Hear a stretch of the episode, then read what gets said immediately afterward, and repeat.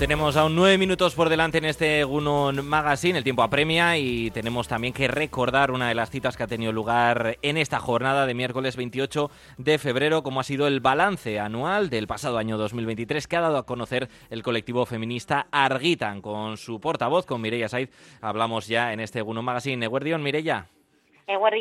Bueno, ¿cuáles han sido los puntos clave a destacar de ese balance del pasado año 2023? Bueno, pues a lo largo del año 2023 eh, más de 300 mujeres han pasado por el centro asesor de Arguitan en búsqueda de ayuda e información y esto significa que desde la apertura del centro en marzo del 96 y después de 28 años hemos atendido ya más de 9.200 solicitudes de información a través de asesoría de diversos tipos y, que seguimos eh, en ello todavía, ¿no? Por supuesto, son datos que llaman la atención, ¿no? Más de 300 mujeres que han solicitado ayuda e información durante este pasado año. Eh, hablamos de la labor de, Arguitan, también otros datos, ¿no? Que incluíais en el día de, hoy que han llamado la atención, ¿no? Como la brecha salarial de género, entre otras cuestiones, ¿no?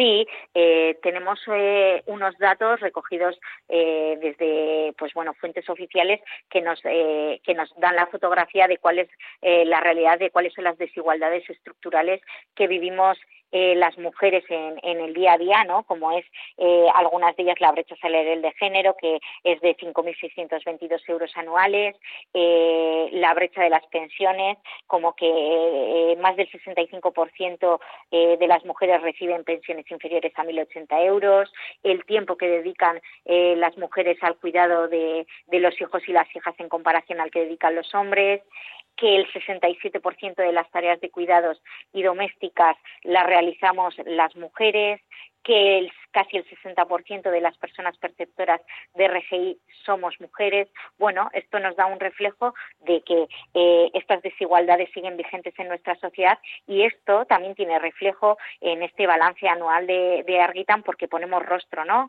a, estos datos fríos y a estas estadísticas a través de, pues, de las experiencias y de las historias que, que pasan por aquí, eh, pues bueno, demandando esta información, pero que a nosotras también nos sirve como herramienta de diagnóstico para ver cuál es la realidad que viven eh, las mujeres de nuestro entorno, cuál es la realidad de nuestras amigas, de nuestra cuadrilla, de nuestras vecinas, eh, en general de, quienes en el día a día están eh, viviendo estas realidades. Pues sin duda son algunos datos ¿no? que reflejan esa desigualdad que tratáis de combatir desde el colectivo feminista Arguitan. Destacabais también, ¿no? desde su apertura en marzo de 1996 y después de 28 años ya de funcionamiento han sido atendidas más de 9.204 solicitudes de información y asesoría de diversos tipos y bueno, que desde luego es reseñable y es encomiable la labor que venís haciendo con días marcados en el calendario como el próximo 8M que también habéis presentado hoy la campaña, ¿no, Mireya?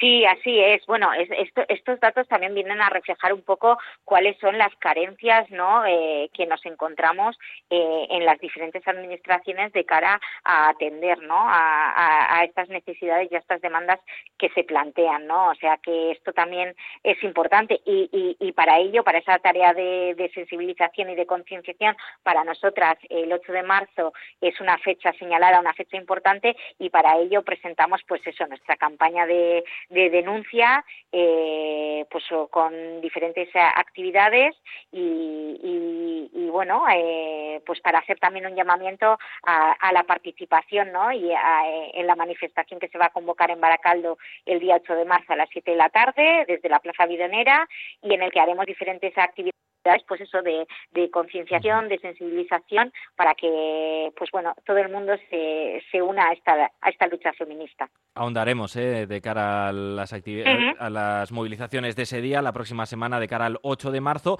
pero simplemente antes de terminar, Mirella, el lema de esta edición de este año 2024, tus privilegios, nuestra miseria, pongamos los cuidados en el centro.